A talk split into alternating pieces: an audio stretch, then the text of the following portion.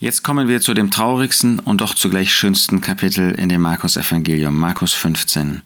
Wir haben gesehen, wie der Jesus gefangen genommen wurde. Wir haben gesehen, wie er in Treue auch zu dem Wort Gottes stand, zu der Person, die er war, der Messias, der Sohn des Menschen, der einmal verherrlicht sein wird. Wir haben gesehen, wie Petrus versagt hat.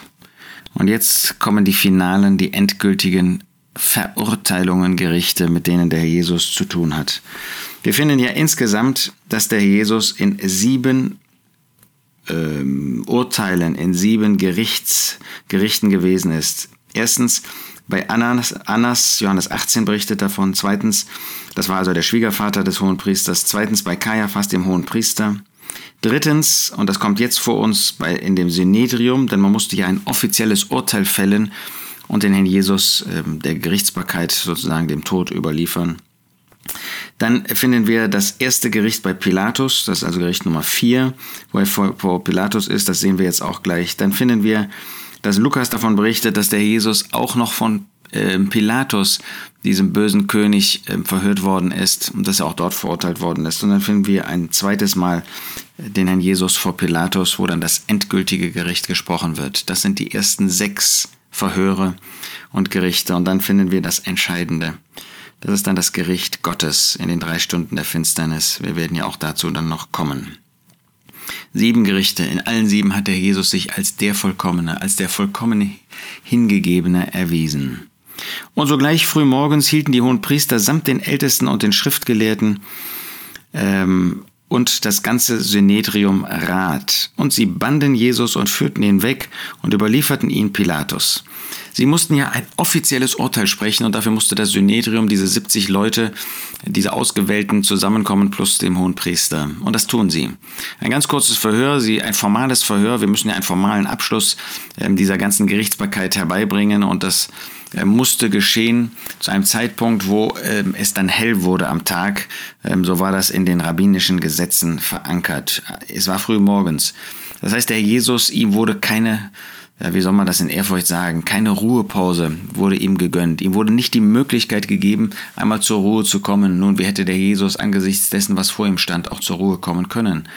Aber der Jesus wurde die ganze Nacht wurde er verhört, dann wurde er misshandelt, dann wurde er drangsaliert, dann wurde er bespuckt, dann wurde er also geringschätzig mit Hass, mit Spott behandelt, dann wurde er drangsaliert mit körperlichen ähm, Mitteln, dass ihm äh, geboxt worden ist, dass er mit Fäusten geschlagen worden ist. Keine Zeit, keine Ruhe. Und jetzt geht es frühmorgens sofort weiter. Sogleich frühmorgens hielten die hohen Priester samt den Ältesten und Schriftgelehrten und das ganze Synedrium Heilrat.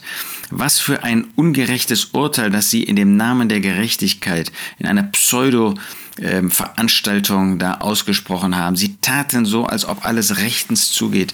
Formalien wurden eingehalten, aber in Wirklichkeit war das ein Offenbarungseid des Hasses. Sie banden den Herrn Jesus und führten ihn weg und überlieferten ihn Pilatus. Sie hatten da offensichtlich keine Möglichkeit, den Herrn Jesus zu verurteilen. Und Pilatus fragt ihn, bist du der König der Juden? Er fragt natürlich nicht, ob er der Christus ist. Das ist ähm, in dieser Weise natürlich ein typisch jüdische, eine typisch jüdische Frage. Aber bist du der König? Ähm, das war ja das Problem jetzt auch für ihn politisch. Bist du jemand, der die Macht als Politiker an sich reißt? Bist du der König der Juden. Er beantwortet und spricht zu ihm, du sagst es. Der Jesus antwortet auch hier, wenn es um seine Person geht, dann ist er bereit zu antworten. Wenn es darum geht, dass ihm in böser Weise Motive und falsche Taten unterstellt werden, dann ähm, schweigt der Jesus, dann verteidigt er sich nicht, was er natürlich hätte tun können, sondern dann ist er derjenige, der bereitwillig dieses Urteil über sich ergehen lässt. Aber wenn es um seine Person geht, bist du der König der Juden? Er beantwortet und spricht zu ihm, du sagst es. Das ist eine Ausdrucksweise, die nichts anderes heißt als jawohl, genau das ist wahr.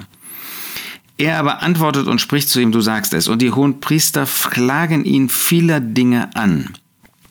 Jetzt äh, war natürlich klar, dass jemand sagt, ich bin der König der Juden. Das ist ja kein Verurteilungsgrund. Also müssen jetzt noch moralisch-ethische Dinge, irgendwelche Bosheiten des Herrn Jesus, verkehrten Dinge, die er getan haben soll, die er gesagt haben soll, wie er das Volk aufgerührt hat, das muss jetzt ergänzt werden. Und das versuchen sie, indem sie ihn vieler Dinge anklagen. Pilatus aber fragte ihn wieder und sprach, antwortest du nicht? Der Jesus hat auf diese ganzen Anklagen anscheinend, nein, nicht anscheinend, ähm, nichts geantwortet. Er hat das einfach über sich ergehen lassen. Der Jesus wollte sich nicht verteidigen. Er war ja gerade gekommen, um jetzt das Gericht Gottes dann auch zu ertragen. So lässt er das über sich ergehen. Nicht einfach in, in Gleichmut oder so, sondern in dem Bewusstsein, was das für eine böse Anklage ist. Aber er wollte sich nicht verteidigen. Im Gegensatz zu uns, die wir sofort dabei sind, wenn uns irgendetwas Falsches unterstellt wird, sofort dagegen vorzugehen. Er nicht. Er war bereit zu leiden und zu sterben.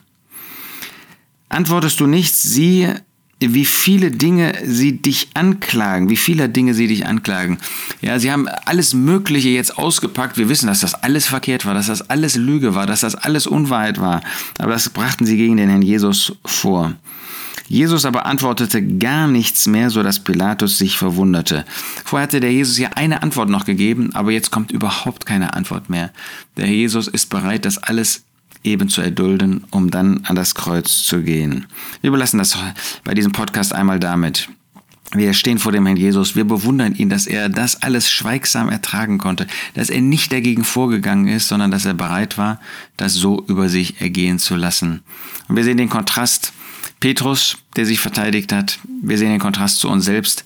Wie oft sind wir solche, die so etwas ja nicht mal eine halbe Minute ertragen können, wenn wir in einem falschen Licht dargestellt werden. Der Herr Jesus, dem ist das ja nicht egal. Der Herr Jesus hat da tief gelitten, als diese bösen Anklagen kamen. Aber er hat nichts dagegen gesagt. Er ist nicht dagegen vorgegangen, sondern hat das duldsam ertragen wie das Lamm, das zur Schlachtung geführt wird und das bereit ist, all diesen Hass und all diese ähm, bösen und verkehrten und unzutreffenden Anschuldigungen, die gegen ihn vorgebracht wurden, das zu ertragen. Wir stehen vor dem Herrn Jesus, wir bewundern ihn.